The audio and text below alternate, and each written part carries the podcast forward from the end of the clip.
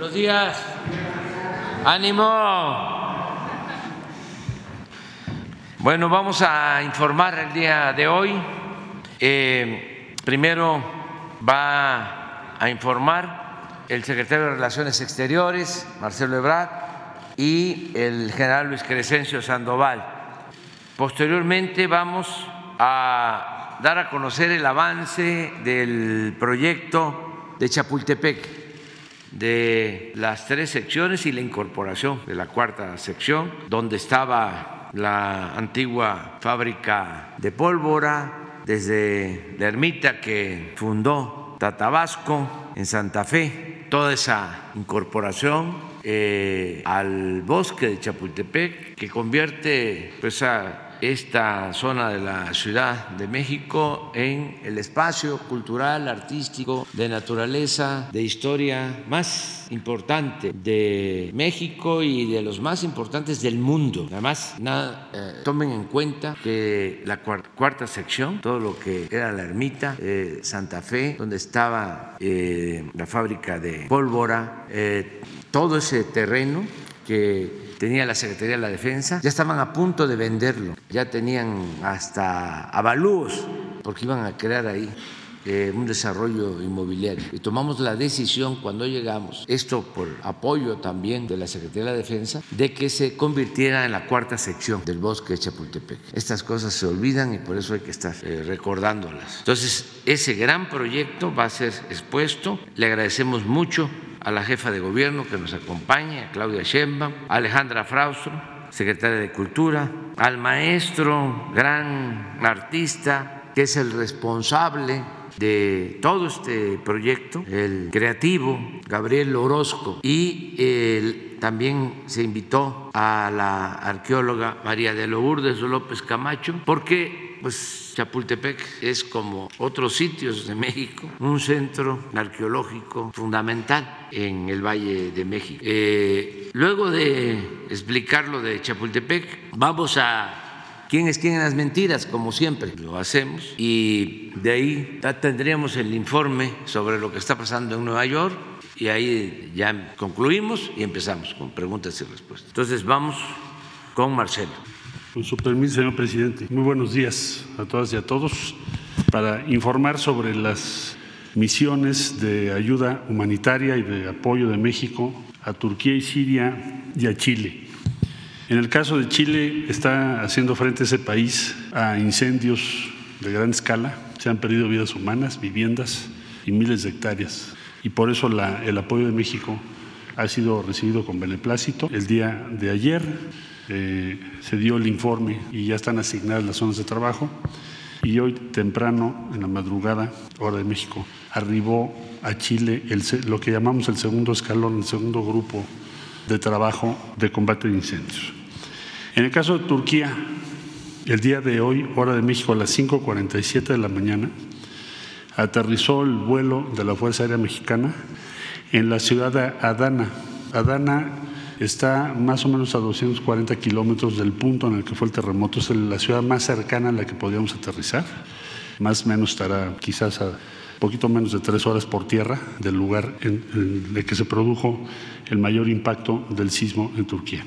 El, el, equipo mexicano, como se ha informado, está integrado por personal de la Secretaría de la Defensa Nacional, la Secretaría de Marina, la Cruz Roja Mexicana, la Secretaría de Relaciones Exteriores, y por otro lado, por vía de eh, Turkish Airways, eh, van a llegar también los topos porque teníamos que sacarles pasaporte a 10 de ellos. Entonces, por esa razón no van en el mismo vuelo, pero van a llegar también entre hoy y mañana.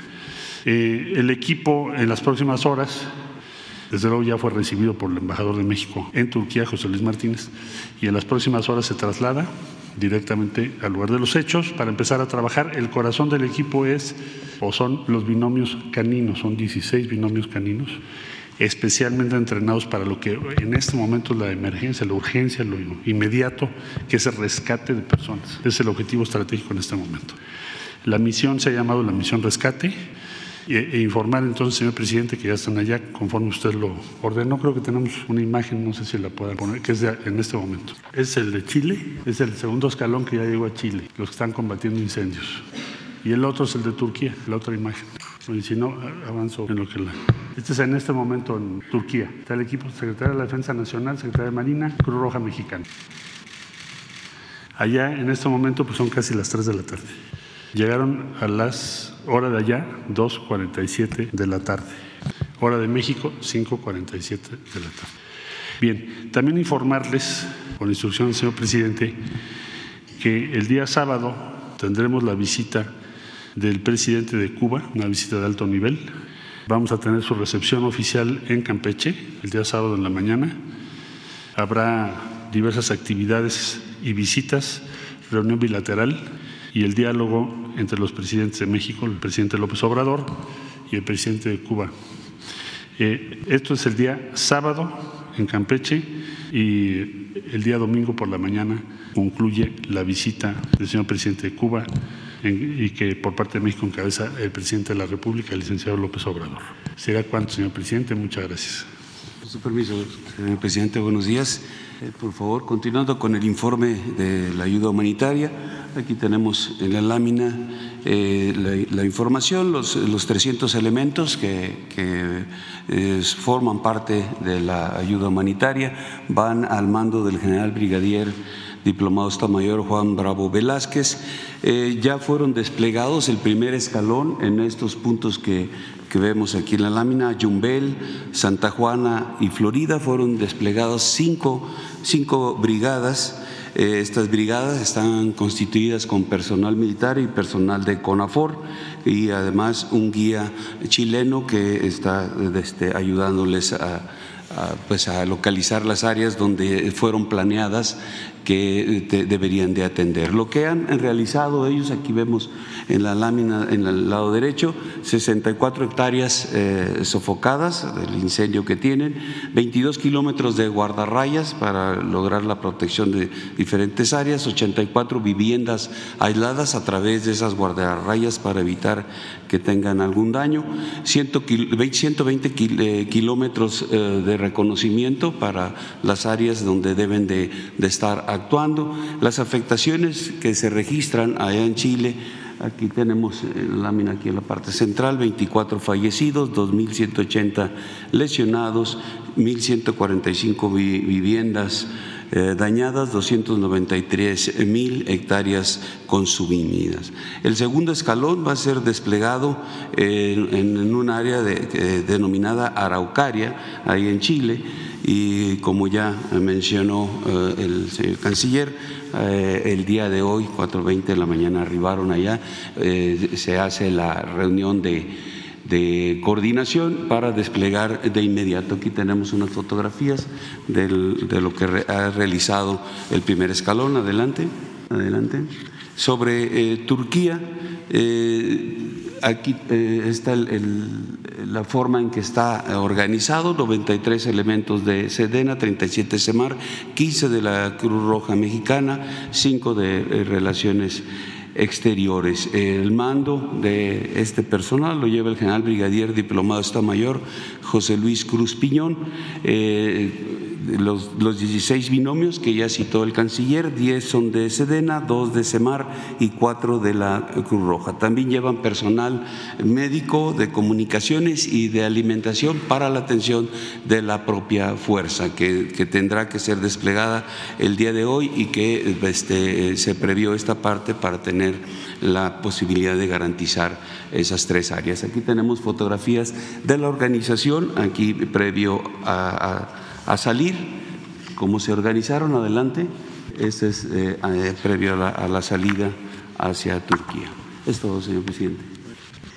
Muy buenos días, señor presidente. Con su permiso, gracias por permitirnos pues compartir con mucho gusto los avances del proyecto Chapultepec Naturaleza y Cultura. Buenos días, eh, jefa de gobierno, canciller, general secretario Gabriel Elizabeth y la arqueóloga Lourdes López, compañeros de los medios de comunicación. Em, como en otros ámbitos, em, en, esta, en esta área, en la cultura, ahora se transforma también en un derecho y no un privilegio. En general, el proyecto eh, Chapultepec, Naturaleza y Cultura em, transforma espacios que habían sido cerrados al público para el goce de la ciudadanía, lo privado en público, lo imposible en un espacio real para el goce de los derechos culturales. La primera compuerta, eh, como ustedes conocen, es eh, que abre la primera sección era antigua residencia oficial de los presidentes, ahora la residencia oficial del pueblo de México, Los Pinos, que tiene una intensa vida cultural desde el primer día de esta administración. En este espacio se habrán recibido cerca de nueve millones de visitantes. Ahí se abre la Casa Presidencial Lázaro Cárdenas, que hace memoria de todo este legado de uno de los mejores presidentes de México. Este recinto es desde donde se funda la residencia oficial de Los Pinos y ahora se puede conocer ahí el pensamiento y la memoria histórica de este extraordinario personaje de, la vida pública. Otro espacio emblemático que se transforma en lo que era un antiguo edificio administrativo del Estado Mayor Presidencial en el Museo del Maíz y la Casa de la Cultura Alimentaria Sencali. Este espacio está abierto ya como un museo que da eh, cuenta de la riqueza de nuestra cultura alimentaria, de la conciencia sobre la tierra y eh, pues tiene una posibilidad para las personas que viven en esta ciudad y los visitantes de conocer esta riqueza alimentaria y de comprar a los productores directamente, eh, mujeres y hombres de la tierra, los, los alimentos eh, cada fin de semana. En la primera sección se encuentra uno de los circuitos de museos más importantes del mundo. Este circuito de museos pues había pasado décadas sin que tuviera mantenimiento, sin que se le diera atención a esta importantísima infraestructura. Con, este, con esta intervención se ha hecho em, la restauración y el mejoramiento del Museo de Arte Moderno, del Museo Rufino Tamayo, de la Sala de Arte Público Siqueiros, del Museo El Caracol, desde luego del Castillo de Chapultepec y del Museo Nacional de Antropología, que inaugurará este año la eh, renovada sala etnográfica, el segundo piso del Museo de de antropología. También el Centro Cultural del Bosque, donde se encuentran ocho teatros, está siendo, ya está totalmente rehabilitado. Hace más de 20 años que no tenía una intervención en todo lo que tiene que ver la infraestructura, la tramoya, em, todo lo que, lo que es esta importante infraestructura para las artes escénicas en México. En la segunda sección de Chapultepec, en el campo de, la cultura, en, este binomio de cultura y medio ambiente, acabamos de inaugurar con la presencia del presidente el Centro de Cultura Ambiental. En este espacio se da uno de los encuentros fundamentales de lo que representa Chapultepec, un espacio donde la conciencia sobre la naturaleza, sobre los eh, impactos del cambio climático y el cuidado del medio ambiente conviven y dialogan con la grandeza cultural y la historia que se ha vivido en este extraordinario bosque. Por eso nos acompaña la arqueóloga Lourdes López, que va a dar cuenta de algunos vestigios extraordinarios encontrados en Chapultepec y que se exhiben ya de manera gratuita. Es este espacio, eh, su acceso lo pueden visitar en la segunda sección de Chapultepec. Enfrente de este espacio se encuentra el Cárcamo de Dolores, este espacio que, que diseñó, que concibió Diego Rivera, con unos murales que estuvieron muchos años eh, bajo, bajo el agua, el, el, agua origen de la vida en la tierra y la fuente de Tlaloc son dos de las infraestructuras que fueron totalmente restauradas, así como la pieza Landoma de Ariel Gusic que acompaña este espacio cultural. Eh, también el emblemático Museo de Historia Natural tenía eh, necesidad de ser intervenido en la estructura de sus bóvedas. Es una, una arquitectura eh, del siglo XX muy emblemática del bosque de Chapultepec y uno de los espacios que ha sido renovado con este proyecto. En la tercera sección se encuentra ahora en lo que fue el Atlantis y el rollo aquel parque que se quedó abandonado, ¿se acuerdan? Un parque acuático. Es ahora el Parque de Cultura Urbana Parkour, que ya ha sido tomado por, por los jóvenes de esta zona que normalmente no tenían acceso acceso al bosque. Este espacio, además de un espacio dedicado a la cultura urbana, tiene eh, pues las pistas de, patinaje y de skate park más importantes con, con características olímpicas, que son las únicas en esta en esta ciudad. En la cuarta sección, gracias a la instrucción del presidente, a la generosidad de la Secretaría de la Defensa Nacional, contamos ahora con la cuarta sección de Chapultepec. En la cuarta sección de Chapultepec es, un enorme territorio, eh, estarán dos infraestructuras culturales emblemáticas. La Cineteca Nacional de El Poniente, en donde eh, a través de ocho salas, una sala al aire libre, pues se dará a conocer el cine que se produce, el cine que se hace, pero que también debe de verse, y el cine de México y el cine del mundo. Este, este espacio abrirá sus puertas también este año. Y la Bodega Nacional de Arte, los museos eh, de arte están rebasados para... Eh, pues tener la conservación de sus colecciones en sus bodegas y esta gran bodega será un espacio en donde se reúnan estas colecciones, los tesoros de artísticos de esta nación y será una bodega visitable. Es un privilegio visitar una, una bodega de un museo y a esta bodega nacional podremos visitarla, podrá ir eh, la juventud a conocer cómo se restaura una pieza artística. Este era la antigua fábrica de cartuchos. También eh, en este espacio está la antigua fábrica de pólvora que se está restaurando y recibirá una intensa y gratuita vida cultural también. Y concluye este espacio con la ermita Vasco de Quiroga. Ya lo mencionó el señor presidente. Tata Vasco funda este espacio, una ermita bellísima del siglo XVI que ha sido totalmente restaurada, que está abierta ya con programación cultural todos los fines de semana y el pueblo de Santa Fe ya acude a este espacio.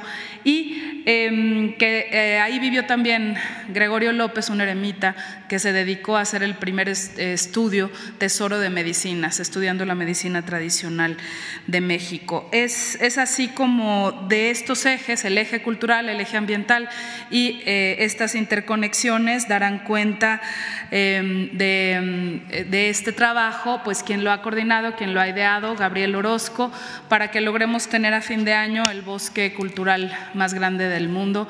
Gracias por permitir compartirlo, presidente. Buenos días, señor presidente. Gusto saludarlos, eh, gusto en poder presentar avances de un proyecto que comenzamos hace tres años y medio y que hemos em, trabajado en conjunto con Ciudad de México, con las secretarías, para conseguir lo que ya podemos ver. Ya podemos ver una conectividad, podemos ver mayor accesibilidad, podemos ver la recuperación del espacio público y las áreas verdes y además el crecimiento de un bosque como Chapultepec. También podemos ya ver cómo estamos recuperando parte de nuestra historia, transformándola para una política cultural y ambiental que pueda ser ejemplo para otras ciudades que tengan la fortuna de tener áreas verdes como Chapultepec, cómo cuidarlas, cómo desarrollarlas, cómo enriquecerlas y restaurarlas. Em, calzada flotante que se inauguró hace unas semanas, en realidad estaba lista desde noviembre. El Centro de Cultura Ambiental también lo estaba. Vamos más o menos a tiempo. El COVID nos retrasó un poco, tuvimos que parar un poco el ritmo de trabajo, pero estamos ya en buen ritmo y esperemos que para fin de año, em, con la energía y todo el esfuerzo que hemos hecho en conjunto, podamos entregar un Chapultepec vigoroso, sano y muy, muy fértil, más fértil de lo que ya es. Muchas gracias.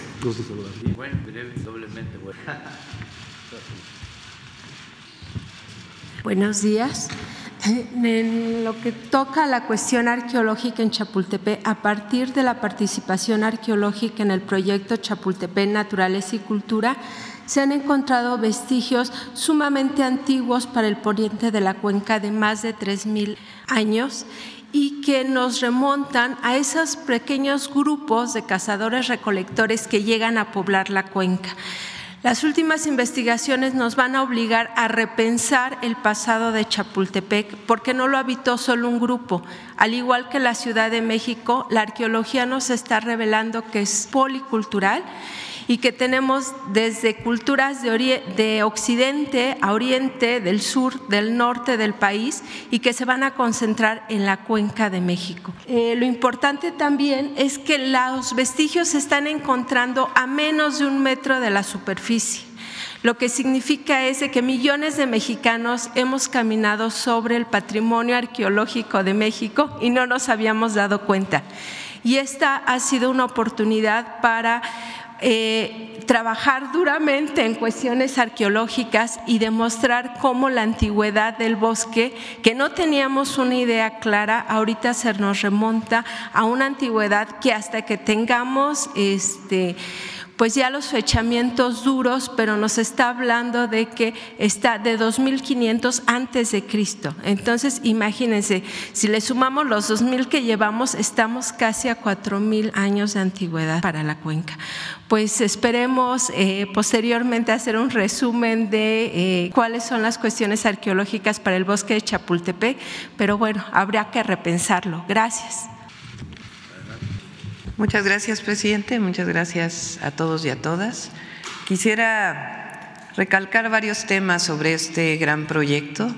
Lo primero es que el bosque de Chapultepec es un parque urbano, un bosque en la ciudad de 800 hectáreas. Fue donado a la ciudad 88 hectáreas de lo que hoy son eh, la cuarta sección del bosque de Chapultepec.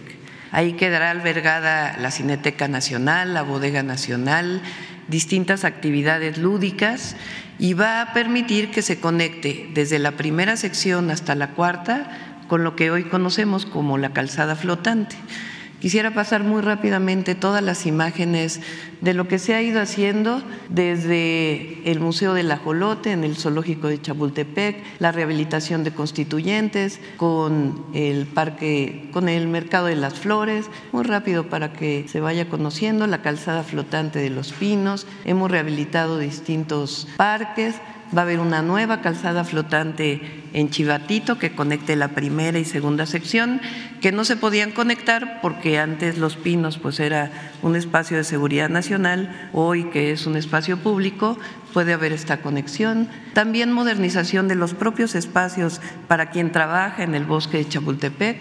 Adelante. La rehabilitación de todos los parques pequeños que están alrededor del bosque, desde la primera hasta la tercera sección del bosque de Chapultepec, la rehabilitación de las fuentes, muy rápido para que sistemas de iluminación y seguridad, también el Panteón de Dolores, que es el primer panteón civil de México, que tiene una gran historia y que se está rehabilitando como parte de la tercera sección, y toda la restauración ambiental, el retiro de árboles muertos, la recuperación, la recuperación de barrancas, la recuperación del río Tacubaya y finalmente Bosque Clausel.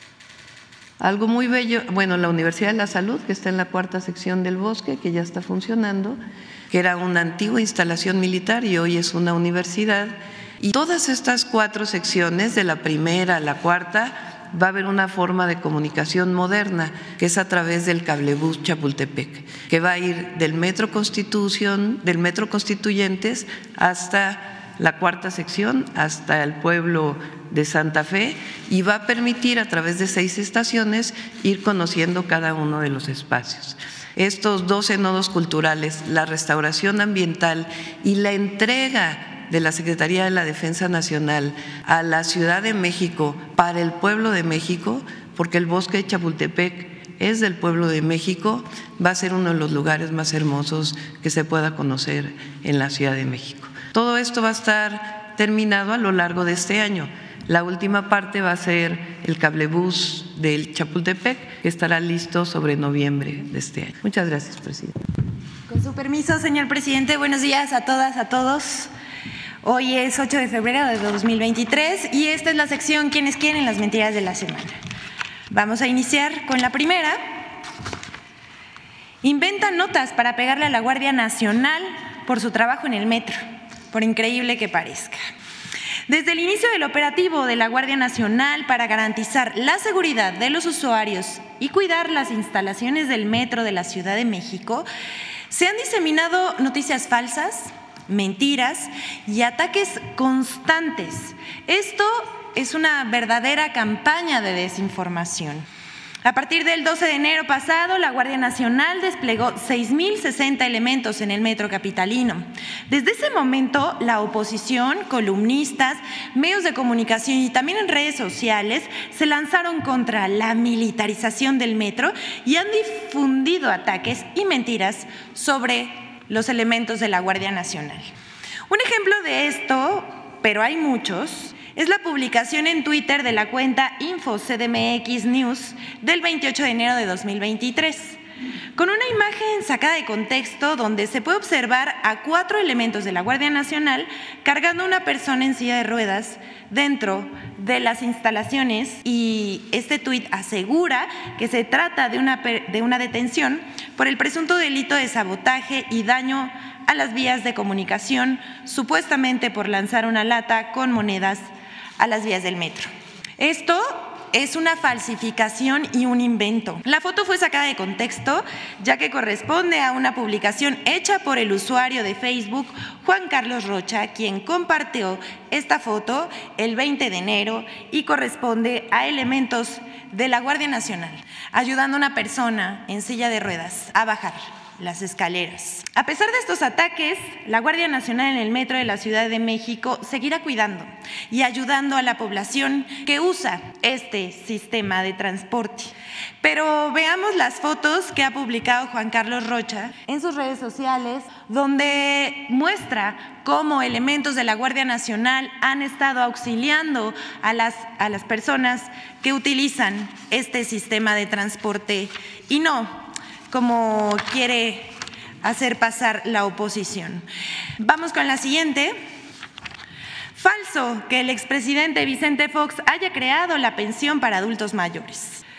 El expresidente Vicente Fox Quesada ya nos tiene muy acostumbrados a su involuntario, a sus declaraciones chuscas. Es ya un personaje pintoresco de la oposición.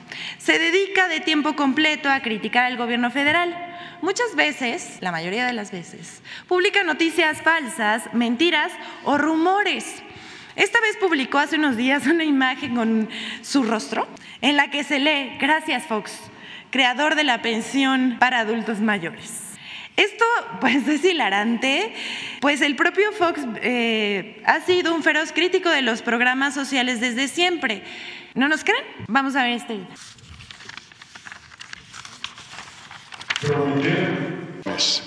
O apoyos a tercera edad es llevar a nuestro país y a nuestra economía a la quiebra. Contradicciones absolutas. Pero continúa hasta este día haciendo esto. Basta meterse a su cuenta de Twitter, en la que apenas ayer publicó, el gobierno cada vez tiene menos de dónde sacar recursos y el globo de la ilusión sigue creciendo. Así que cuando explote va a ser un escandalazo. Al expresidente Fox no le gustan los programas para el bienestar social. Pero vamos a los hechos. En el año 2020, el entonces jefe de gobierno de la Ciudad de México y ahora presidente de la República, Andrés Manuel López Obrador, estableció por primera vez la pensión universal para adultos mayores y en 2003 propuso una ley par. Ahora, el presidente de México elevó a rango constitucional el derecho a una pensión para todos los, eh, las personas mayores de 65 años en el país. Esto quiere decir que nadie puede quitarla. En 2003 se publicó en el Diario Oficial de la Federación la ley que establece el derecho a la pensión alimentaria para los adultos mayores de 70 años residentes en el entonces Distrito Federal. Actualmente, y ya que andamos en estas, nos da la oportunidad de informar que la pensión para el bienestar de las, de las personas adultas mayores es contribuir a su bienestar, a su dignidad, eh, a través de la entrega de una pensión que ayude a mejorar las condiciones de vida y que a su vez permita el acceso a la protección social. El monto que reciben las personas es de 4.800 pesos bimestrales, lo cual significa una inversión para 2023 de más de 339 mil millones de pesos, beneficiando a 11 millones 56 mil 534 personas. Y vamos con la última. De cómo uno se balconea en televisión abierta o por la boca muere el pez. Las primeras líneas de su columna en el periódico El Financiero dicen, escuche bien, mucho tiempo y dinero le ha invertido el presidente Andrés Manuel López Obrador al juicio sumario a Genaro García Luna en la Corte de Palacio Nacional. Raimundo Riva Palacio, quien fuera director editorial en el diario Universal, en la época en el que el testigo en el juicio de García Luna, Héctor Villarreal, exsecretario de Finanzas de Coahuila, declaró que Genaro García Luna pagó 25 millones de pesos al mes en sobornos a ese periódico. Riva Palacios afirma después en su columna el intento de la presidencia por vincular a periodistas que han cuestionado la credibilidad de los testigos de la Fiscalía en el juicio contra García Luna no tiene destino alguno. Sin embargo, demuestra un intento desesperado por tratar de acallar a la prensa crítica mediante la intimidación como ven.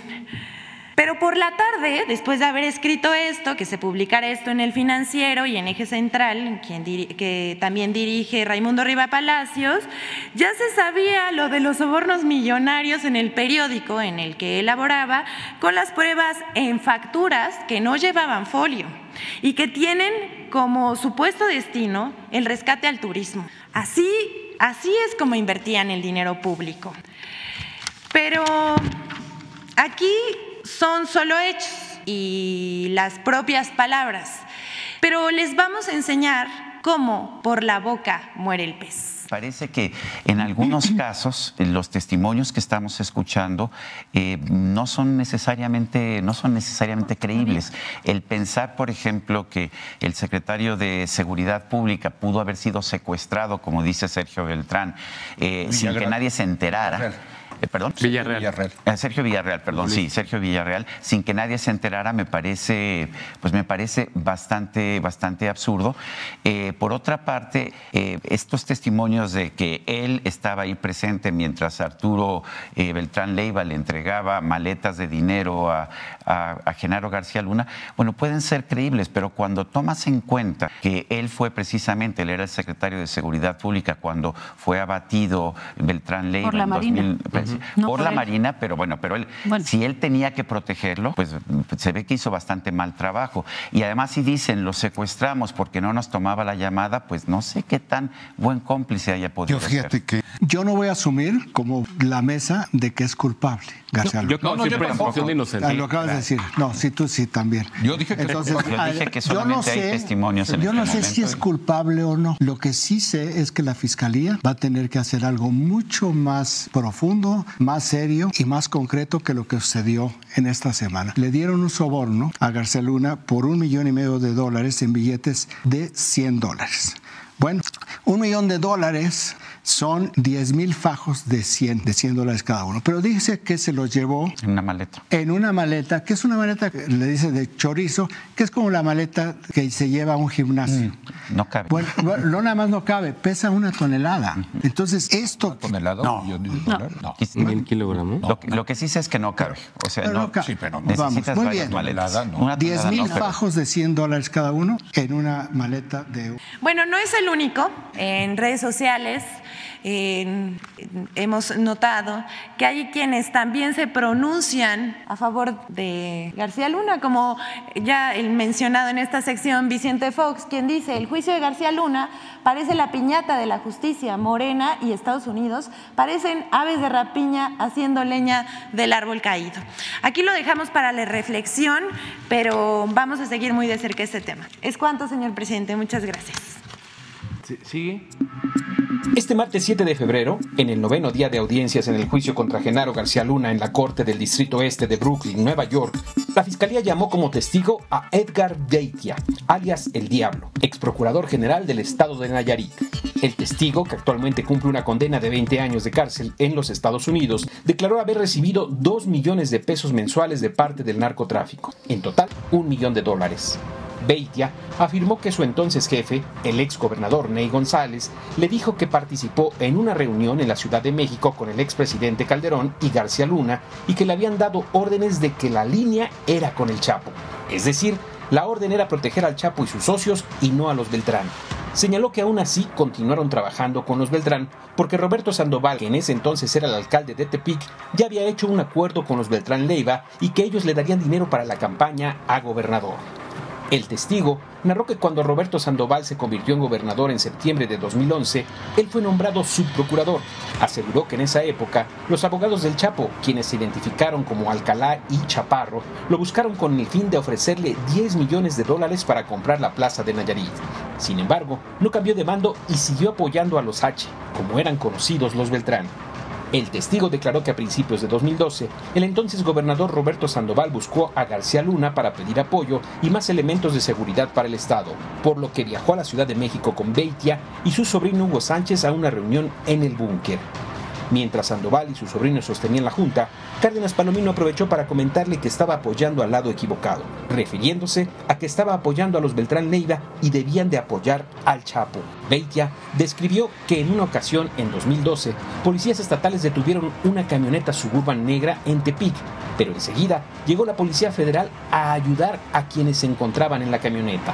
Al lugar se presentó el comandante de la Policía Federal en Nayarit, quien dijo tener órdenes expresas de García Luna de que se dejara ir al vehículo y no se revisara. Beitia dejó ir a la camioneta, en la que según su contacto con los Beltrán Leiva, posiblemente se encontraba el Chapo. Al día siguiente, recibió en su oficina al comandante de la Policía Federal en Nayarit, quien le puso a García Luna en el teléfono para agradecerle la atención brindada al liberar la camioneta y decirle que quedaba a sus órdenes. El testigo aseguró que en 2011 rechazó una oferta de Julián Venegas, compadre del Chapo, quien le habría ofrecido 5 millones de dólares para que dejara operar solo a los Chapos en el estado y no a los Beltrán. Además, Venegas le comentó que García Luna estaba de su lado y que le habían pagado 8 millones de dólares a cambio de su apoyo, gracias al cual pudieron ejecutar al H1. Durante el contrainterrogatorio, la defensa cuestionó a Beitia por no haber mencionado a García Luna antes de 2019 e insinuó que lo único que buscaba con sus declaraciones es reducir su sentencia. También durante esta audiencia concluyó el testimonio del ex embajador de Estados Unidos, Earl Anthony Wayne. La defensa preguntó al diplomático si había recibido información relacionada a que García Luna era corrupto y recibía dinero del narco, a lo que el testigo respondió que no. Ante este testimonio, la fiscalía volvió a interrogar al testigo, quien señaló que su equipo le comentó que la Policía Federal no era efectiva con ciertas organizaciones, ya que no iban en contra del cártel de Sinaloa ni los Beltrán. La Fiscalía llamó a dos testigos adicionales en esta audiencia. El primero fue José Moreno, agente del FBI en México de octubre de 2009 a enero de 2014. Moreno narró cómo el 9 de febrero de 2012 se realizó una redada en Los Cabos para capturar al Chapo. El FBI compartió información obtenida espiando el teléfono del Chapo con la Policía Federal a través de su contacto Iván Reyes Arzate. Pero los agentes federales mexicanos llegaron tarde al operativo y el Chapo pudo escapar. La siguiente testigo fue Marín Tarantino, funcionaria del Servicio de Ciudadanía e Inmigración de los Estados Unidos, quien presentó como evidencia la solicitud de Genaro García Luna para naturalizarse como ciudadano estadounidense con fecha del 1 de junio de 2018.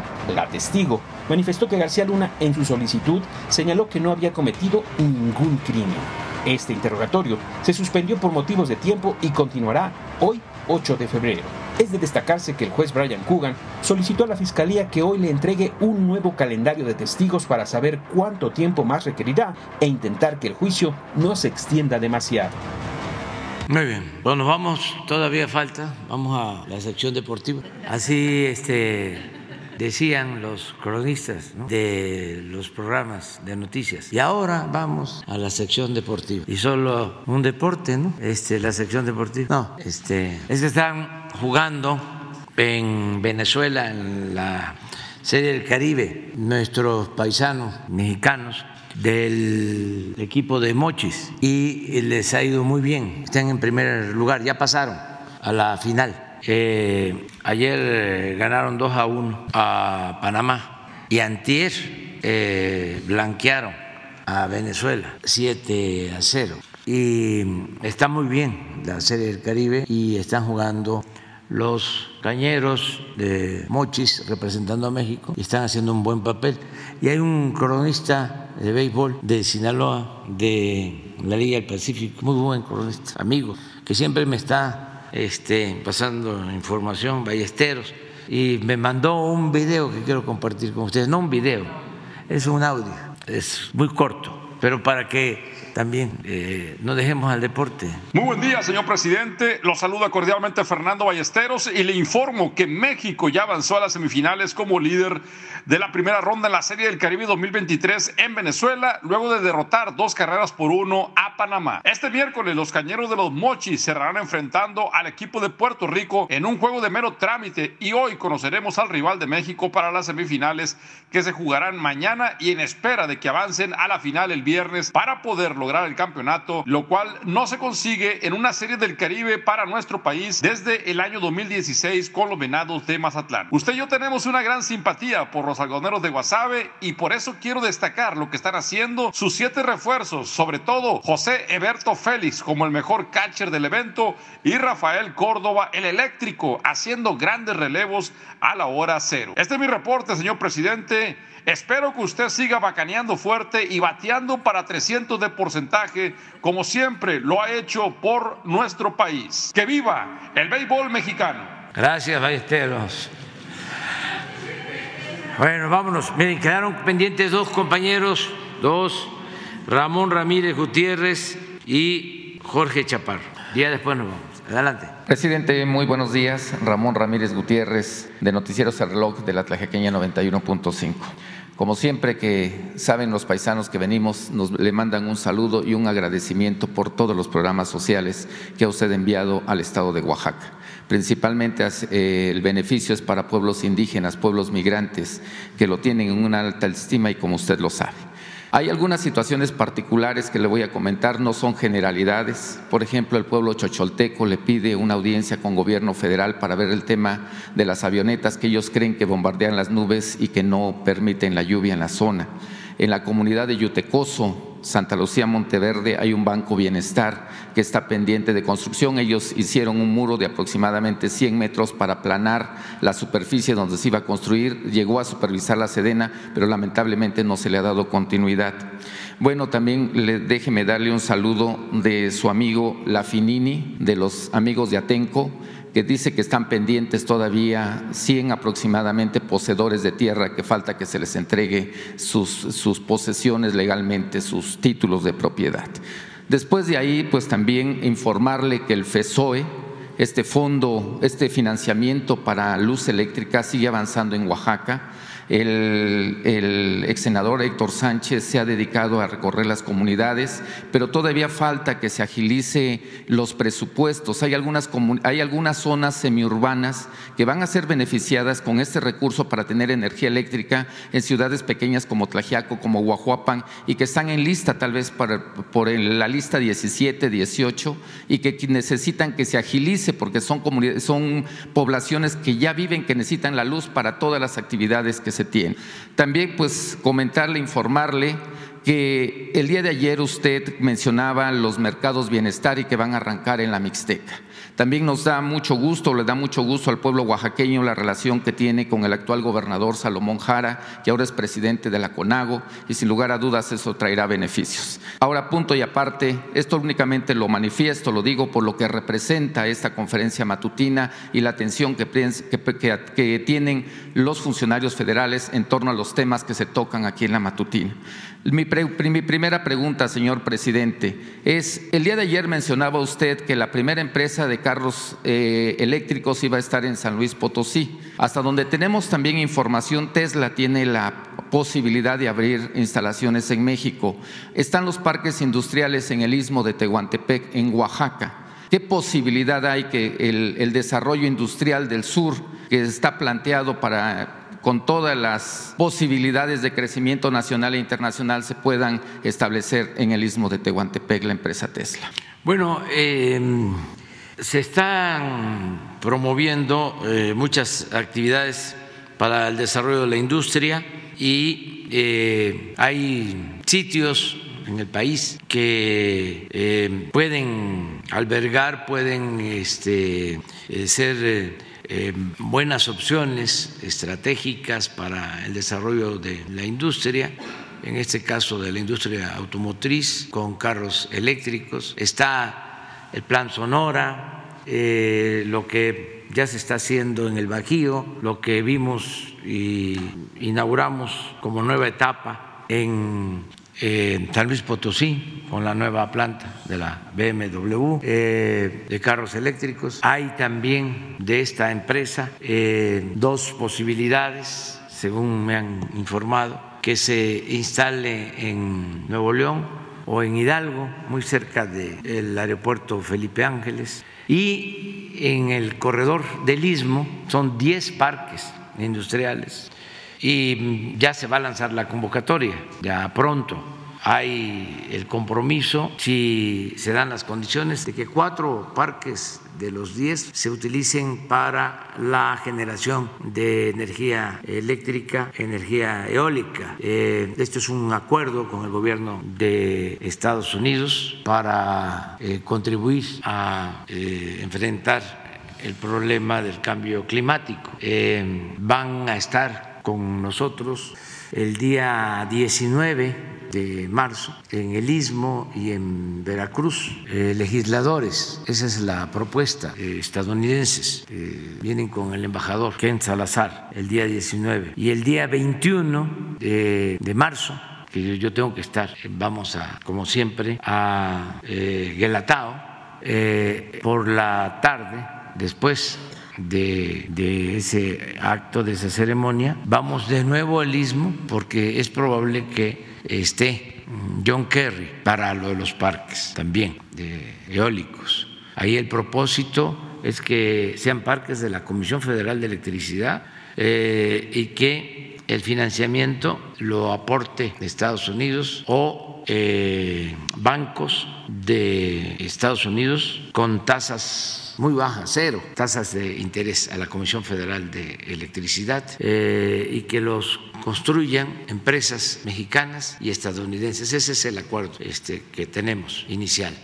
Entonces, los 10 parques del Istmo van a ser eh, licitados, tienen mucha demanda, eh, tiene mucho futuro el Istmo, mucho, mucho futuro, porque se están rehabilitando las vías del ferrocarril desde eh, Guatemala, la frontera con México, hasta Estepec y de Salina Cruz a Coatzacoalcos. Y se están mejorando, ampliando los dos puertos, que incluso se va a desasolvar el puerto de Chiapas y eh, se está creando infraestructura, eh, un rompeolas eh, de un kilómetro y medio en Salina Cruz para que puedan entrar barcos muy grandes de gran calado eh, y lo mismo en Coatzacoalcos y con el tren y con los parques industriales, eh, esa zona ya tiene eh, bastante eh, desarrollo, ya hay mucha actividad, porque además en Salina Cruz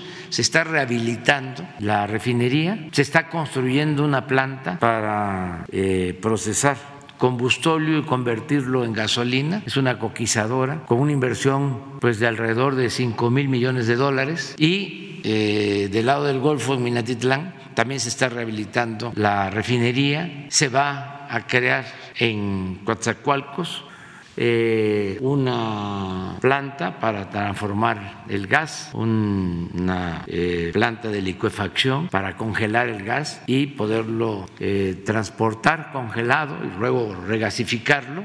Esto en México o en Europa. Y también ya se firmó el contrato para llevar gas de el gasoducto marino de Tuxpan, Veracruz, a Coatzacoalcos. Entonces, el istmo eh, tiene muchísimo potencial para el desarrollo de la industria. Además, es este, pensar en la costa este de Estados Unidos, que está prácticamente virgen, el comercio no se tiene este, en esa región de Estados Unidos, todo el comercio de México y el intercambio económico lo tenemos en el norte del país, pero con eh, estas obras y con la rehabilitación de los puertos, pues se va a poder eh, tener más eh, comercio con Estados Unidos. Ya hay eh, un barco que tiene capacidad para subir un tren con 70 vagones en Coatzacoalcos y eh, baja en Alabama y ahí se conecta para ir a Nueva York y toda la eh, costa este de Estados Unidos. Eso ya está sucediendo desde Coatzacoalcos. Suben el tren completo al barco, 70 vagones y trasladan mercancía.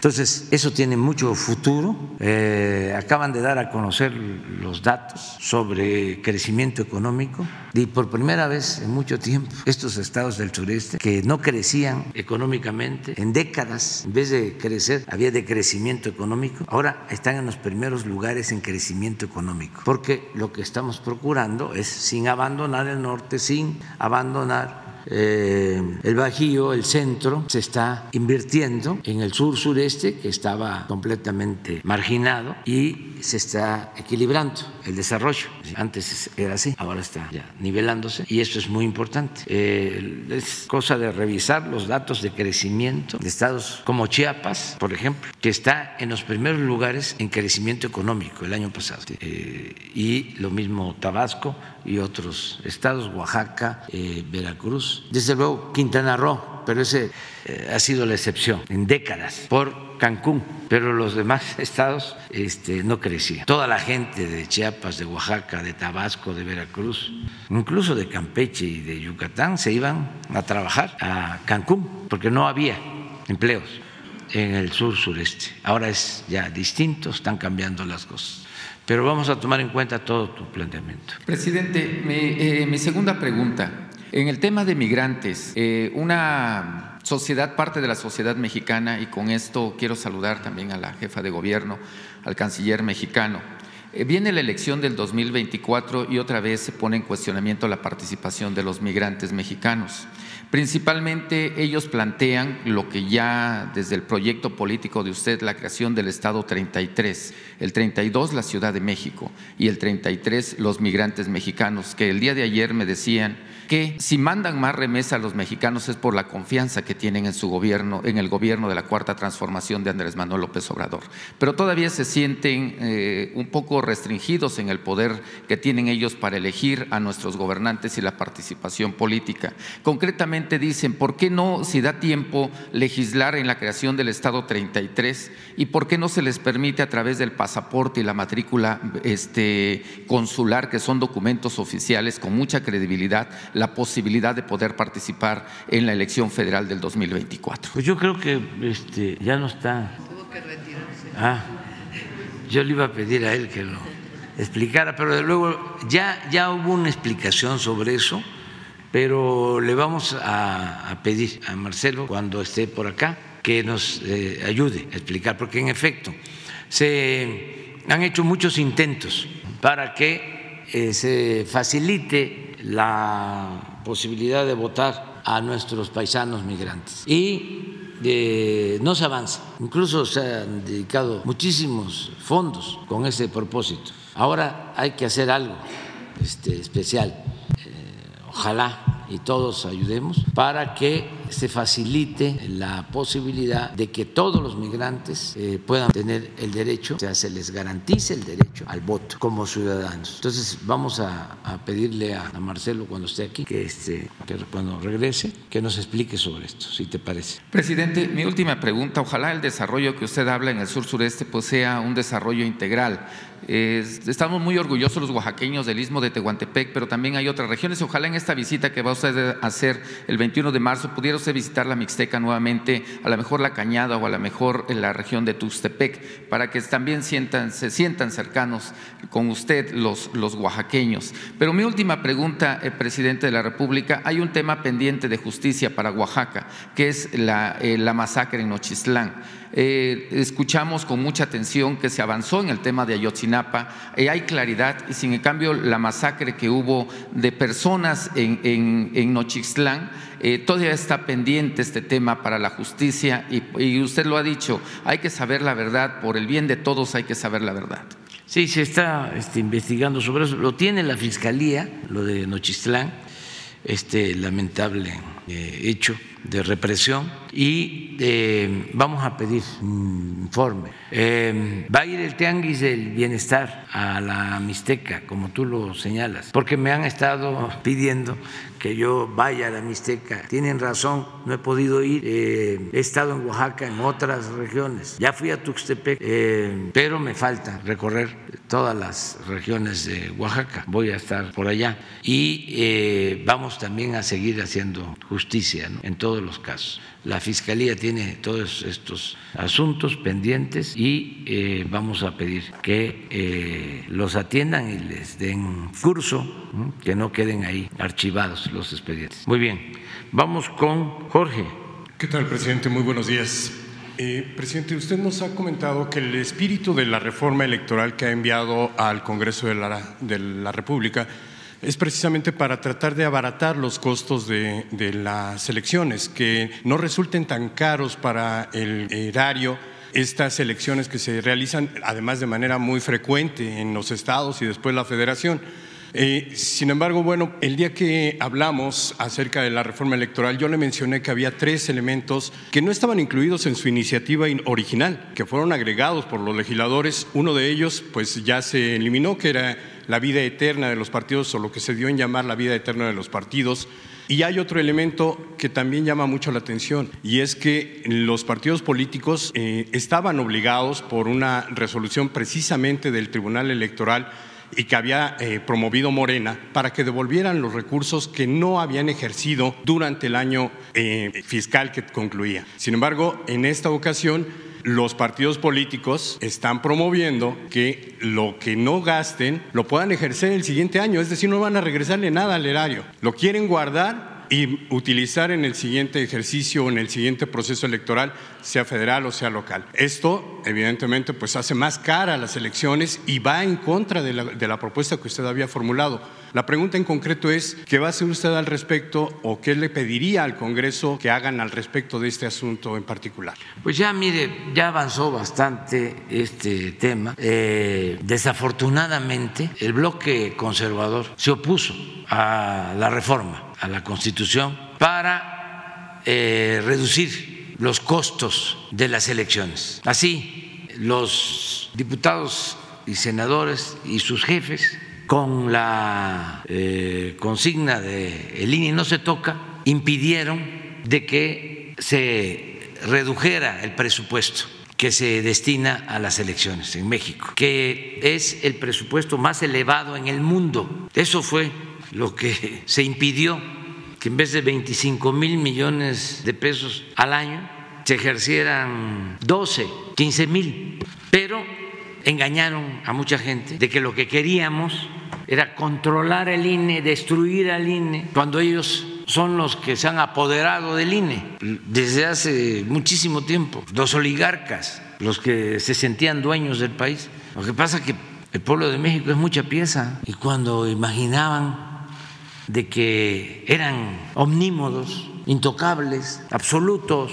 Por eso ahora están tan nerviosos, todavía no se reponen. La gente dijo, basta, y a pesar de todos sus mecanismos de control y manipulación, se llevó a cabo un cambio. Entonces se han dedicado a bloquear todo lo que significa beneficios para el pueblo de México. Entonces bloquearon eso, bloquearon la reforma constitucional. Ese es el fondo porque estábamos proponiendo que en vez de 500 legisladores, pues se tuvieran 300, que se eliminaran todos los pluris y que la elección este, fuesen eh, libres, sin compra de votos, sin eh, alteración de los resultados, como lo han venido haciendo desde hace mucho tiempo. O sea, la oligarquía, los que se sentían dueños de México y sus achichincles. Acabamos de conmemorar un aniversario más de la promulgación de la Constitución del 17 y todavía no me responden a la pregunta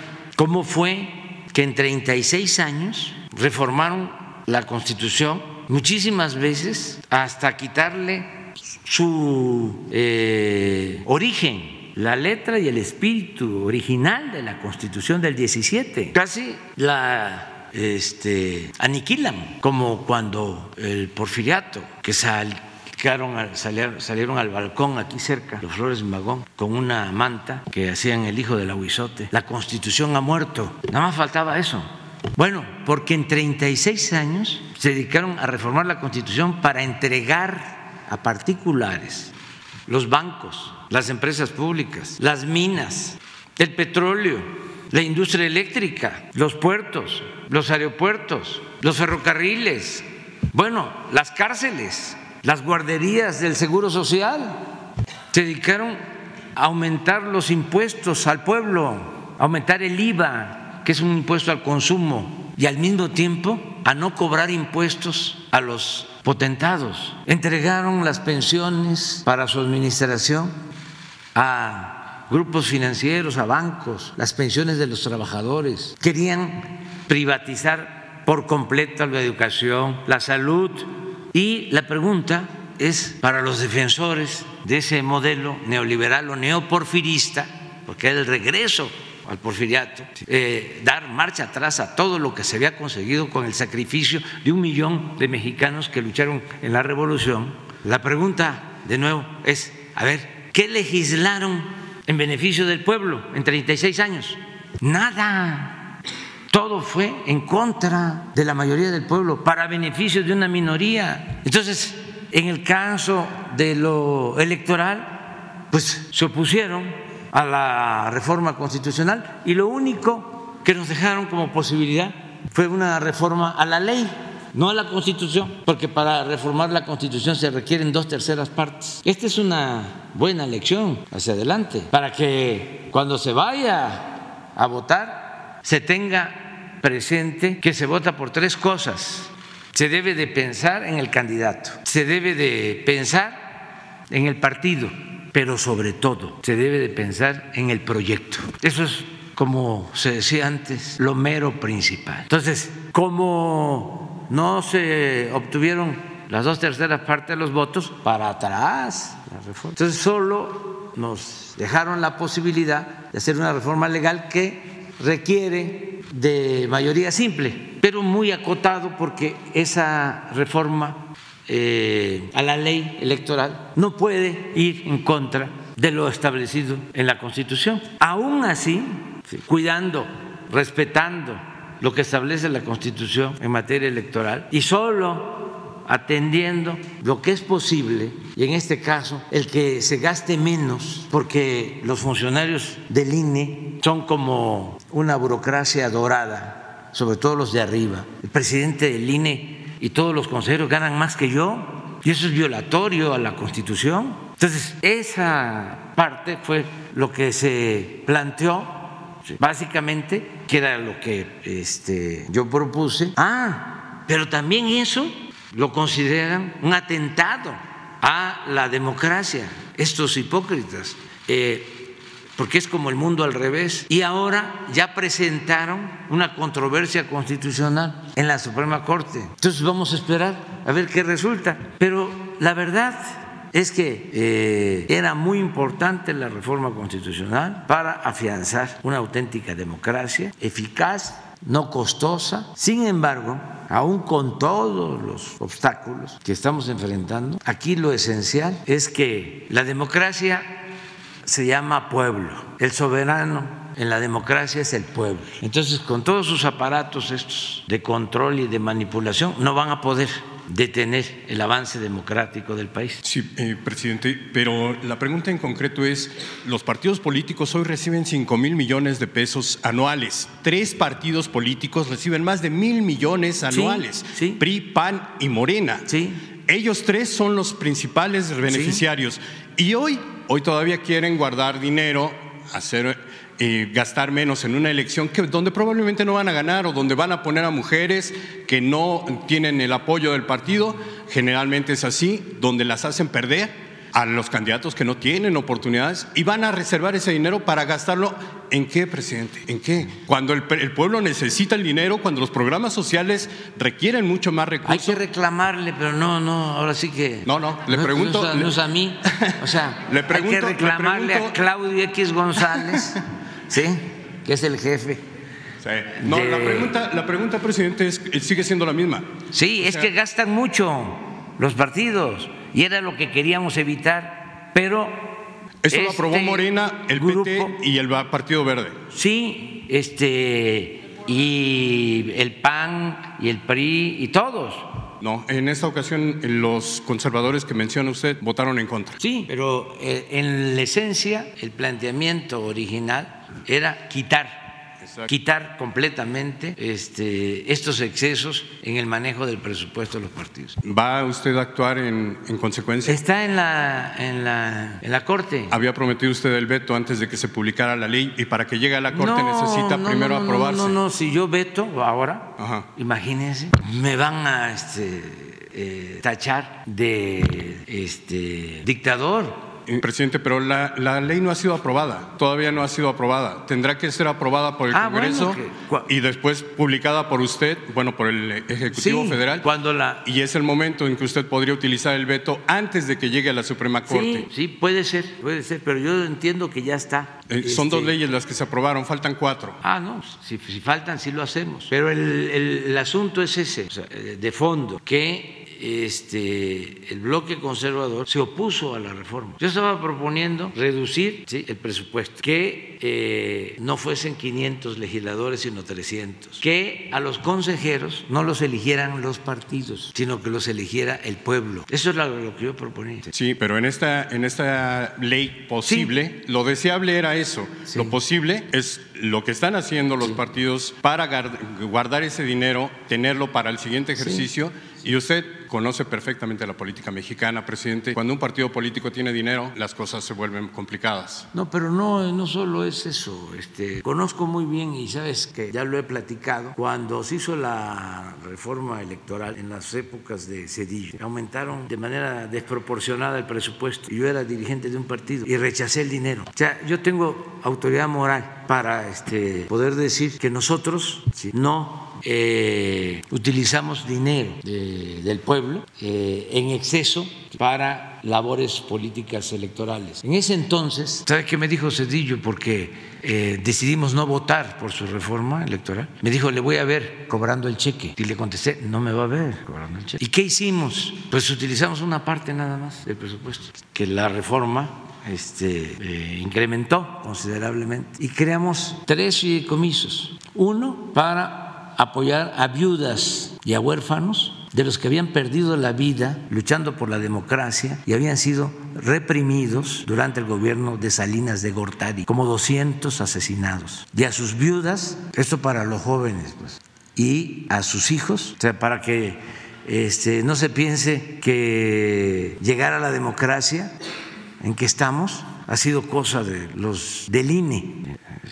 Hemos llegado a donde estamos por el pueblo, con el sacrificio de muchos. Bueno, se mantuvo eso, el apoyo, una parte del dinero. Segundo, se crearon casas en la frontera para apoyar a migrantes con ese dinero. Y lo tercero, que también me llena de orgullo, decidimos utilizar parte de ese dinero para entregar de manera gratuita los libros de secundaria que no eran gratuitos, tenían que comprarlo los padres de familia. Estoy hablando de 1996, 97. Bueno, empezamos a entregar los libros gratuitos con ese dinero del presupuesto del partido, con los excedentes, a los municipios donde nosotros gobernábamos, entregábamos gratuitos los libros. Entonces montó en cólera Cedillo y le dio la instrucción. Por eso es importante ser opositor, pero defendiendo causas populares. ¿Y sabe qué sucedió? Que desde entonces todos los libros de secundaria se entregaron en todo el país de manera gratuita. Fue por nosotros. Entonces, nunca hemos nosotros derrochado recursos del presupuesto, porque siempre hemos sostenido que el presupuesto es dinero del pueblo, no es dinero del gobierno ni de los partidos, es dinero del pueblo. Entonces, ahora usted me dice, oiga, pero le falta ¿no? todavía, este, porque los partidos, pues sí, porque Claudio y sus eh, socios de los partidos conservadores se opusieron a la reforma constitucional. Ahora, que en la ley electoral se siga contemplando esto, que no es lo mismo, ¿eh? porque el que tengan este, fideicomisos, que según lo que tú estás planteando, que lo que no ejerzan lo puedan meter en un fideicomiso para ejercerlo después, no es lo mismo que la disminución ¿sí? por ley de lo que les corresponde a los partidos, lo que van a recibir los partidos, que era lo que yo planteaba. De todas maneras lo voy a ver, pero eh, ya es un asunto, la verdad, eh, intrascendente, solo eh, molesta porque se mantiene una élite, una casta divina, una burocracia dorada del INE y de otros organismos eh, que eh, le cuestan mucho al pueblo, le cuesta mucho mantenerlos. Esos son organismos mantenidos y buenos para nada. Eso es lo único, pero lo cierto es que en el fondo ya eh, la democracia es una realidad en el país. O sea, no se va a poder detener el movimiento democrático por el pueblo. El motor del cambio es el pueblo. Eso no se debe de olvidar y hay que internalizarlo. O sea, no son los organismos electorales, no son las cúpulas del poder económico, poder político. El protagonista principal de esta historia nueva es el pueblo de México. Entonces vamos a ver sobre este tema. Sí, eh, eh, bueno, solamente para cerrar el tema, usted tiene no solo la autoridad moral, sino tiene hoy la autoridad eh, judicial para poder eh, corregir estos errores que no están puedo. cometiendo. Fíjense que no, no, no, es que ya hay independencia. este, sí, que no había antes. O sea, no. Estoy contentísimo porque la mayoría de los ministros de la Corte. No, no, me, me refería al poder de veto, presidente, no a la intervención en el poder Sí, judicial. pero este lo voy a usar para cosas que considere más importantes. Porque si no se me viene la campaña este, de que eh, estoy actuando de manera autoritaria. Y vale más que se vaya como corresponde legalmente a la Suprema Corte. No, no, no, no, no, pero este, este, es importante la separación de poderes. O sea, ustedes imaginan el cambio que significa. La señora este, presidenta de la Corte, para hablar en plata, está por mí de presidenta. Ah, sí, porque antes, antes el presidente ponía y quitaba a su antojo al presidente de la Corte. Les voy a comentar algo, una anécdota. Cuando fui a, llegué a jefe de gobierno, este, me llegan a ver, es lo mismo, nada más que en el ámbito local. Pero así es en cualquier estado, ¿eh? Es lo mismo. Y esto viene desde el porfiriato. ¿Quién decidía en la Corte? Pues este, Porfirio Díaz. Le daban la razón al presidente antes de que abriera la boca. Bueno, cuando llego a ser jefe de gobierno, me llegan a ver los magistrados del Tribunal del Poder Judicial de la Ciudad de México, porque iban a nombrar al presidente del Tribunal Superior de Justicia. Me llegan a ver para que yo diera la línea, como era. Le digo, no, elíjanlos ustedes, así está, pero hasta raro, ¿no? Se sentían, ¿no? Elíjanlo. A mí me tocaba inclusive, bueno, pero eso se los cuento después, eh, proponer al Congreso, o en este caso a la Asamblea, a quienes iban de, a pasar de jueces a magistrados, y les pedía yo que la terna la enviaran del Poder Judicial. Y esa misma terna era la que yo enviaba a la Asamblea. Entonces les digo, no, elijan. Y ellos eligieron y nombraron, hagan ustedes un ejercicio periodístico sobre quién nombró a los actuales presidentes de, eh, se llaman Tribunal Superior de Justicia de los Estados. ¿Quién los nombró? A la mayoría. Puede ser que haya excepciones. ¿eh? Los gobernadores. ¿Quién nombraba al presidente de la Corte? El presidente. ¿Quién nombraba a los diputados federales? El presidente. ¿Quién nombraba a los senadores? El presidente. ¿Quién nombraba a los gobernadores? El presidente. Le atribuyen la regla a este, el presidente eh, de Veracruz, una gente honesta, don Adolfo Ruiz Cortines, no. Es Porfirio Díaz, el creador de esto, de esa regla de oro. El presidente nombra a todos los funcionarios federales, a los gobernadores, diputados, senadores. Y los gobernadores a los presidentes municipales, diputados locales, Tribunal Superior de Justicia de los Estados. Bueno, eso todavía está, porque esto es un proceso que tiene que ir cambiando. Entonces, pasa eso, termino como jefe de gobierno y me pide el licenciado Batis, dice, nos ayuda, estábamos en oposición, el presidente del Tribunal Superior de Justicia de la Ciudad de México, una persona que no voy a mencionar, nos ayuda mucho, dice, este, pues tenemos que estar ayudando a la gente y él se porta bien. Y lo que me pide es un desayuno con usted. Digo, no, ¿cómo? Este, miren que a mí me gusta desayunar este, en mi casa, este. tamalitos de chipilín, sí. Y, este, y no es fácil que en otras partes, este, ¿no? o unos huevos motoleños o cosas así. Este, pero porque me insiste el maestro Bati, que es una gente de primera, le bueno, voy ahí, además porque ayuda. Teníamos un asunto, se, hacían gestiones, y bueno, voy. Y estoy en el desayuno con él, y dice, lo primero que quiero es agradecerle, porque por usted estoy aquí. Le digo, no, por mí no. Si este, a usted le nombraron o le eligieron cuando yo ya no estaba de jefe de gobierno. Ah, pero usted dejó el antecedente y por eso estoy aquí. Porque él hizo campaña y lo eligieron. Entonces, estamos viviendo un momento estelar. Si este, aplicamos la vieja política, pues es hablar bueno, lo que hacían hasta antes de nosotros. El secretario de Gobernación, pues, esa era su función, hablar uno por uno, uno por uno, uno por uno. Y el que se ponía, este... ¿Cuándo qué? Tiene que, tiene que seguir eso, lo mismo, lo mismo. Entonces, este... Eh, estamos viviendo un momento extraordinario. Además, ¿por qué? Porque nos hace libres. Si eh, se tiene empleados en la Corte y hay corrupción de jueces, yo me tengo que quedar callado. Entonces, si somos independientes, podemos hablar. De por sí, a mí no me gusta este, ser tapadera de nadie. Nunca lo he sido. Pues es lo mismo, es que lo mejor era lo que yo proponía, que eh, 20 candidatos del Poder Judicial, 20 candidatos del Poder eh, Ejecutivo y 20 candidatos del Poder Legislativo, 60. Desde luego, la mitad mujeres, la mitad hombres. A ver, se dan a conocer quiénes son y se eligen, los elige el pueblo, no como ha venido sucediendo, que un grupo se ponen de acuerdo. Bueno, ¿cómo están los de ahora? ¿Cómo los nombraron? Pregúntenles. O sea, ¿quién los nombró?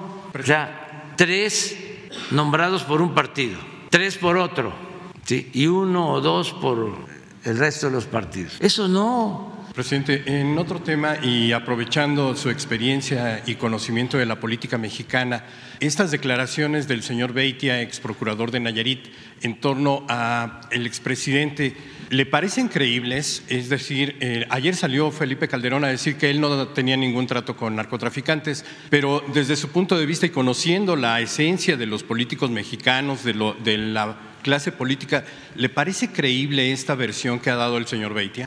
Mire, independientemente de todo, yo lo que eh, creo que hay cosas que no se pueden ocultar. ¿sí? E incluso en asuntos que tienen que ver con delitos o con criminalidad, se aconseja que para llegar a la verdad hay que seguirle la pista al dinero. Entonces, ya cuando veo una gente que tiene mucho dinero, que no tenía y que pasa por el gobierno y se convierte en millonario, ya. O sea, ese es el delito mayor.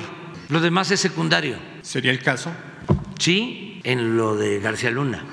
Eh, no, le preguntaba por el expresidente. Eso eh, tiene que demostrarse si él sabía y era este beneficiario de los negocios ilegales que llevaron a García Luna a acumular muchísimo dinero. ¿Y en su opinión? Vamos a esperar, vamos a esperar. Yo no quiero este, eh, adelantar vísperas eh, porque ayer el director editorial del Universal salió a decir de que yo era el que estaba promoviendo todo esto. Yo con Ken Salazar nunca he hablado del tema con el embajador de Estados Unidos desde luego ni con el presidente Biden. Es una cuestión de decoro, de principios, de independencia. Pero este señor se atreve a decir que todo lo que está pasando en Estados Unidos, este juicio, tiene que ver conmigo. Imagínense, este, se trata de la autoridad judicial de Estados Unidos, porque todavía si se tratara de la fiscalía en México, que es independiente, que es autónoma y que ni siquiera me atrevo a darle este, instrucción, como tampoco, aquí lo acabamos de hablar, en el caso del Poder Judicial, este, ni siquiera me atrevo aquí. ¿Cómo voy yo a tener el control del Poder Judicial de Estados Unidos? Yo al señor García Luna nunca lo traté. Yo tuve la fortuna de que cuando ellos estaban este, empoderados, Calderón mismo, eso sí lo puedo decir, después del fraude, también puedo decir que nos robaron la presidencia, de eso no tengo duda. Entonces, se empoderan y yo padezco en ese entonces de un linchamiento mediático extremo de todos los medios de información, por consigna, una guerra sucia. Y decido, por suerte, no por el creador, porque la suerte también cuenta mucho en política, irme a recorrer todos los pueblos de México. Y políticamente me dan por muerto, porque además, ¿quién iba a publicar mis declaraciones? Nadie. Entonces, ellos pensaron porque hay hasta constancia. Una vez le preguntaron a Calderón, ¿y cómo está este López Obrador? ¿En dónde anda? Ahí anda, en los pueblos, reuniéndose con cinco, con diez gentes, como loquito. Este, y ellos acá este, en la élite, sintiéndose todopoderosos y con un mareo tremendo, porque el poder atonta a los inteligentes cuando no hay principios, cuando no hay ideales, y a los tontos los vuelve locos. Entonces se sentían este, todopoderosos, de ahí los excesos y mucho dinero. ¿Se ha identificado algún patrón anormal en sus ingresos, es decir, que no correspondan, como en el caso del señor? Yo no, no, no, no tengo conocimiento de eso porque se pidió a la gente que se decidiera si se le iba a investigar o no a él y a otros expresidentes y eh, aunque la mayoría votó porque sí se investigara, no se alcanzó el porcentaje de, participación para que la consulta eh, fuese vinculante. Pero eso le va a corresponder a la autoridad y no nos adelantemos. Este, yo ya planteé desde hace algún tiempo. Son tres cosas. Una, que eh, García Luna es inocente y le fabricaron el delito o los delitos. Esa es una. Ahí este, tendrá este, el gobierno de Estados Unidos, la fiscalía, que explicar bien qué fue lo que pasó. Porque es increíble que se tiene tres años detenido, se supone que tiene todas las pruebas y es este, el parto de los montes. Resulta que es el parto de los montes. Esa es una. Dos, bueno, y si es así, pues, ¿qué preocupación puede tener Calderón? Nada. La segunda es que sí se metió, García Luna le van a aprobar cosas, lo van a juzgar, pero no sabía o no vinculan a García Luna con Calderón. Esa es la segunda. Y la tercera es de que era García Luna y sí lo sabía Calderón, y sí hay complicidad. Eso es lo que vamos a, este, a terminar de conocer. A mí me llama mucho la atención porque este, como esto es un asunto de asociación delictuosa, es una relación de componendas y de complicidades. Ya no lo digo, pues, y no lo voy a volver a decir. Antes sí lo decía, que era una mafia de poder, pero ya se acabó. Bueno, entonces, como existe todo este tipo de este, relaciones, ayer, no sé hoy, pero ayer vi los periódicos, nada más por este, de formación profesional. A ver, solo uno trató el tema, de todos. Ahora ya me imagino, pues que ya hoy sí ya está en ocho columnas en todos. A ver, a ver, vamos para dar una repasada. Eh, a, ver las ocho columnas de todos. Porque, a ver, dicen los periodistas mexicanos, a los que respeto mucho, dicen la nota es la nota. Y yo les pregunto, ¿es nota o no es nota? ¿Eh? Bueno, pues vamos a ver si es nota. Acá no fue nota. ¿Cuál es? Consumo de cigarros y chatarra no cede. No fue nota. Adelante, por nada.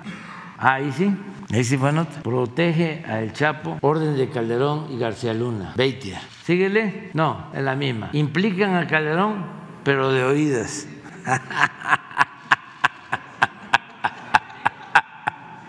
No, pero, pero sí está, ¿eh? O sea, digo lo que sea, pero sí está. Aunque sea de oídas. Bueno, adelante. Ahí sí, embarran a Calderón en, el, en Nueva York y él niega todo acuerdo con el narco. Sí está, adelante. Ahí sí no. Se dispara costo de pensión para adultos mayores. Se dispara. Síguele, financiero. Ay, se la llevaron también. Impone récord el comercio México-Estados Unidos. Está buena pues, pero... Síguele. También superávit comercial de México con Estados Unidos. Alcanza récord. Está buena, pero adelante. No es, este no, ese es deportivo, ¿no? ¿Cuál es ese? Y 20, sí. Y tras la pandemia, educación sin rumbo. La razón. Ah, no. Ahí sí, este salpica en juicio a Calderón. Este revira, nunca pacté con criminal. Pero ahí está. Síguele, eje central. ¿Cómo se llama? Ah, ah, no, pues ahí está. Está muy difícil, pero ¿cuál es? México, país con más ataques a civiles en 2022. Sí. Síguele, crónica. Colaboradores de Laida Sansores grabados al recibir fajos de billetes. Tampoco estuvo, no fue nota la de García Luna. Síguele. Militantes no dan un peso a sus partidos. ¿Cuál es este? Sol de México. No. Síguele. El Heraldo. Iglesia pide piso parejo para 2024 contra réplica. Ahí sí, Felipe Calderón ordenó proteger al cartel de Sinaloa. Revela. Síguele, Publimetro. ¿Ese de dónde es? Encienden alertas por venta de droga en primarias y secundarias. Ah, sí. Pero la, estoy hablando de las 8. Estamos hablando de las 8. ¿Y esto qué es?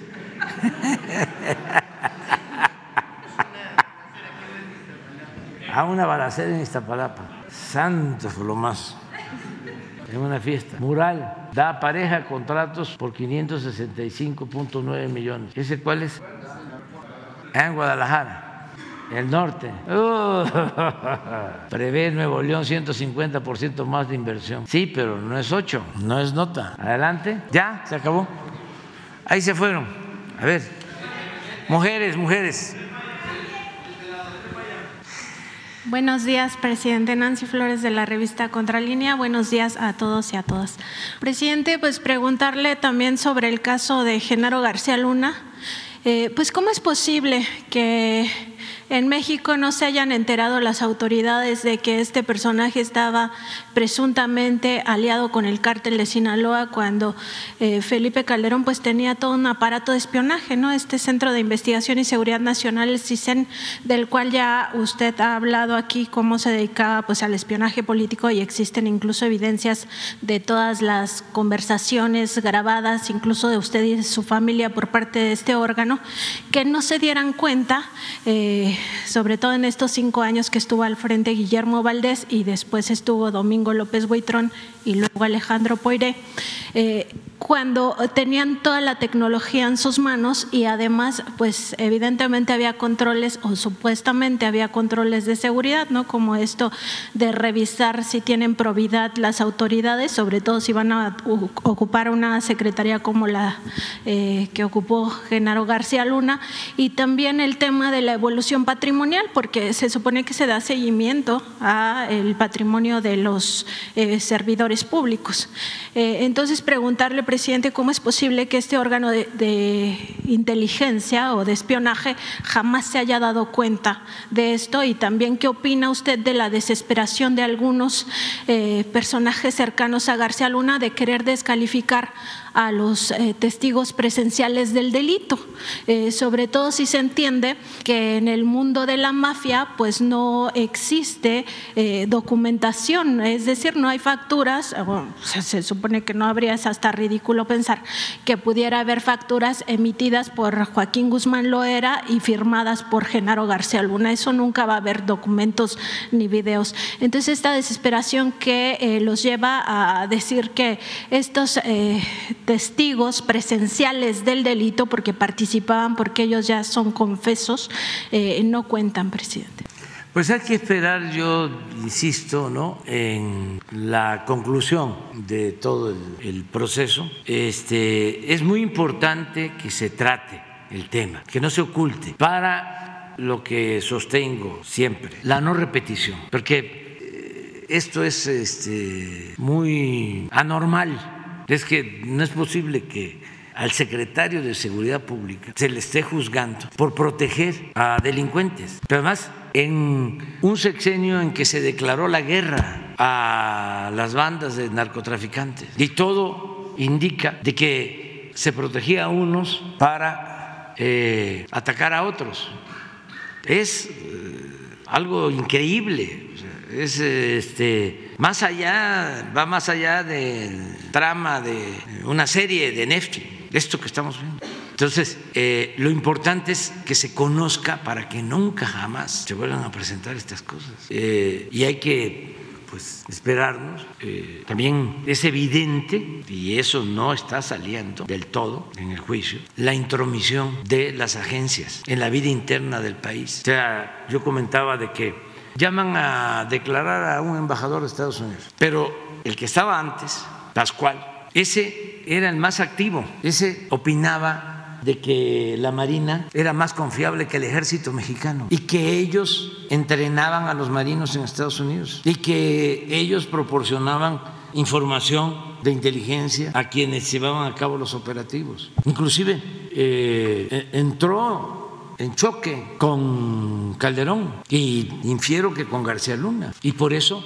lo quitaron y pusieron al que declaró. Pero el que sabe más es Pascual, porque está en los cables de Wikileaks, esto que les estoy diciendo. Entonces es cuestión de reconstruir toda la historia. Eso les va a corresponder a ustedes. A mí lo que me importa es que esto nunca más vuelva a nuestro país, que se respete nuestra soberanía, que no haya contubernio entre autoridades y delincuencia, que se destierre de México la corrupción, que no haya impunidad y que también se atiendan las causas de la inseguridad y de la violencia con apoyo a la gente, al pueblo, que se atienda a los jóvenes, que haya trabajo, que haya bienestar, que haya esperanzas, que nadie se vea obligado a tomar el camino de las conductas antisociales. Eso es lo que nos importa a nosotros y es lo que estamos haciendo. Y se va avanzando. Y es contrario al pensamiento autoritario que imperaba en estos tiempos y que todavía muchos sostienen de que lo que hace falta es mano dura, medidas coercitivas. No se puede enfrentar la violencia con la violencia. El mal no se puede enfrentar con el mal. El mal hay que enfrentarlo haciendo el bien. Y nosotros tenemos pues una herencia extraordinaria de valores. Tenemos una gran reserva de valores culturales, morales, espirituales, que se ha desdeñado por el individualismo, por la política neoliberal, por el saqueo, por la corrupción. Pues ¿qué es lo que hay que hacer? Enaltecer esos valores, reconstruir nuestro tejido social, fortalecer la integración en las familias, eh, poner por delante la honestidad, la integridad, los principios, desde luego el amor al prójimo, y dejar de ser clasistas y racistas y no estar pensando que vale el que tiene, no, vale el que tiene, pero valores, no dinero, no bienes materiales. Pues eso es el cambio. Entonces vamos a esperar a ver qué, en qué concluye todo esto, pero sí es un replanteamiento por completo. Este, vean los, los policías, vean las fotos, vean, pon una foto de García Luna, su, su, su, su estilo. Antes los políticos eran este, muy peculiares también al vestir, ¿no? Sus guayaberas almidonadas. ¿Cómo está? ¿Qué dice la familia? Entonces, ¿no? Ahora van a ver el estilo. Está lloviendo ahorita Palomino, ¿no? Palomino es el segundo, ¿no? Cárdenas Palomino. Sí, véanlo. ¿Qué ideales, qué principios pueden tener? ¿Cuál es este, su sustento en ideales y en principios de este, García Luna? Con todo respeto, este, no conoce la historia del país, este, no, es, pero la, la forma de vestir, por ejemplo, cuando recibe a a Hillary Clinton y en general. Y ahorita acaban de poner la de Palomino. Nada, era escalar, escalar, escalar, escalar, escalar, escalar. Pero era una forma, pues, de hacer política. ¿Y de dónde vienen? O sea, es como cuando, con todo respeto, ¿no? el senador Chong, que estudia en una primaria pública como yo, en Pachuca, y empieza a escalar y escalar, escalar, llega el gobernador luego a vivir a las lomas una residencia, nada más así, ponga Palomino. Incluso ¿qué preparación en términos de seguridad? Nada. Los formaron ahí en el CISEN. No, acaban de poner una de Palominos cuando, cuando. Ah, pero fue en el video. Y así seguramente es el otro, el, hay un tercero. Ramón Pequeño. Eh, sí, eh, de ese corte. Sí, este, ese es el asunto. Presidente, en este mismo tema, eh, preguntarle, porque en Contralínea estamos eh, haciendo un reportaje en varias partes sobre cómo se manejaba el presupuesto público al margen de lo que eh, aprobaba cada año la Cámara de Diputados. Esto a partir de, una, de un cambio que hizo Vicente Fox para darle esta prerrogativa a la Secretaría de Hacienda, específicamente a la Subsecretaría de Egresos, para que a través de acuerdos de administración sacara fondos eh, de ciertas partidas a otras y no se consideraba se considerara peculado. Usted ha analizado durante mucho tiempo el tema de la partida secreta de Carlos Salinas de Gortari y se puede hacer un símil porque en el caso de, Salinas de Gortari, pues lo que ocurrió cuando se enfrentó a Ernesto Cedillo eh, cuando ya Cedillo toma el poder, eh, pues es un sistema judicial y un sistema eh, de justicia que encontró que no había, o al menos ese fue el pretexto para no fincarle responsabilidades a Salinas, que no había un destino para esa partida secreta, que la Cámara de Diputados nunca dijo esto se tiene que gastar en tal o cual cosa. Y entonces eh, Carlos Salinas lo que hizo con este dinero, y ya todos lo sabemos, fue pues dar darle dinero a su familia, este dinero se trasladó a paraísos fiscales, incluso a Suiza, y además eh, pagar a empresarios, a políticos e incluso a líderes de opinión, a escritores, está el caso de Aguilar Camín con sus cheques, y también a periodistas. Entonces ahí pues no se pudo demostrar el peculado porque no había un destino. En el caso de Felipe Calderón sí había destino para el presupuesto público y sin embargo con estos acuerdos de administración, eh, pues pudo, por ejemplo, financiar su guerra contra el narcotráfico. Miles de millones de pesos salieron de la Secretaría de Hacienda para supuestamente gastos urgentes y emergentes de las secretarías de Marina y Defensa. Entre ellos eh, se, hay documentos, nosotros estamos publicando los documentos que eh, hablan de la compra de equipos de inteligencia. En realidad se trata de equipos de espionaje y en esa época coincide con la compra de Pegasus, que se hizo entre 2008 y 2011. Los montos coinciden, incluso los sistemas que se eh, describen en estos documentos coinciden con el sistema Pegasus. Eh, en este caso, presidente, que sí había un destino para estos recursos y se trasladó a otros, eh, pues no, no cabría la posibilidad de que las autoridades federales investigaran si aquí se cometió peculado este delito de trasladar de una partida a otra sin avisar al Congreso y sin que el Congreso lo hubiera autorizado y en todo caso pues que no quede impune como en su momento quedó la partida secreta de Salinas. Bueno, eh, sobre partida secreta que existió durante mucho tiempo y lo del manejo de la partida secreta en la época de Salinas pues fue de dominio público. Escribió un libro Pablo Gómez que él podría explicar muy bien sobre este tema. Además este hubo una entrevista pasa que ya ahora Carmen Aristegui ya no habla de esas cosas, que le hizo a, al finado Miguel de la Madrid y él habla de la partida secreta. Este, nada más que de luego se eh, retractó porque lo convencieron, ya estaba grande, y firmó una carta diciendo que todo lo que había dicho este, no era cierto, porque él ya no estaba bien de sus facultades mentales. No, eso fue una cosa tremenda porque tuvo que ver con la familia. Yo por eso me quiero retirar porque no quiero que ninguno ya estando grande, digan, no, ya está chocheando y este, no le crean, ¿no?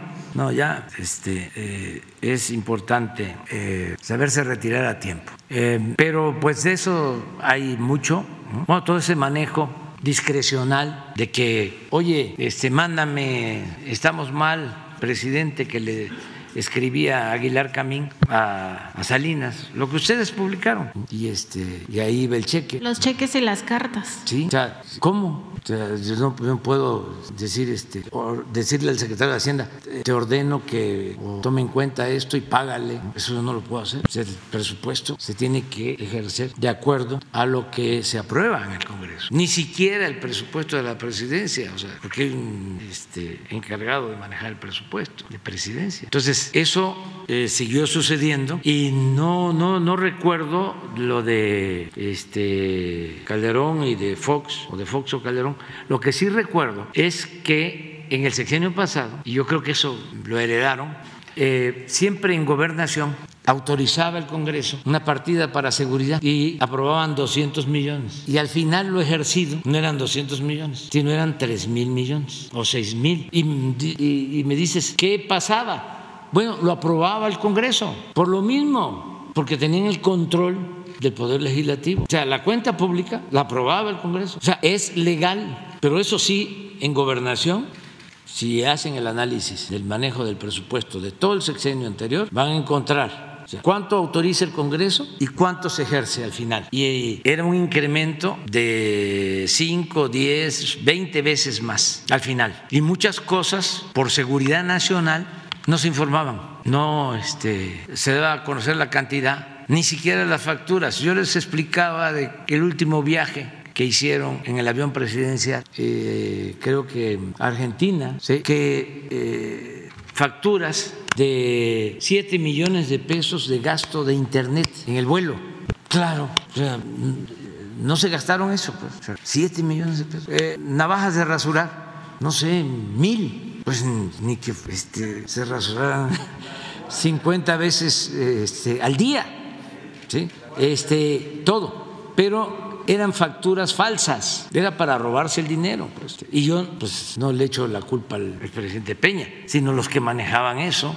Este, si acaso, este, descuido, ¿no? Pero así era. Entonces, como no tenían que informar, porque era dinero que manejaba el Estado Mayor Presidencial, eh, era seguridad nacional, pues este, habían excesos de todo tipo. Eh, Pero repito, y así termino, terminamos porque ya es tarde. No, es una Hay que irnos a desayunar. Hay que Una- desayunar. Este. Una última pregunta, presidente, aprovechando que está aquí la doctora Claudia Sheinbaum. No, Hace, ace- no acepten muchos desayunos, ¿eh?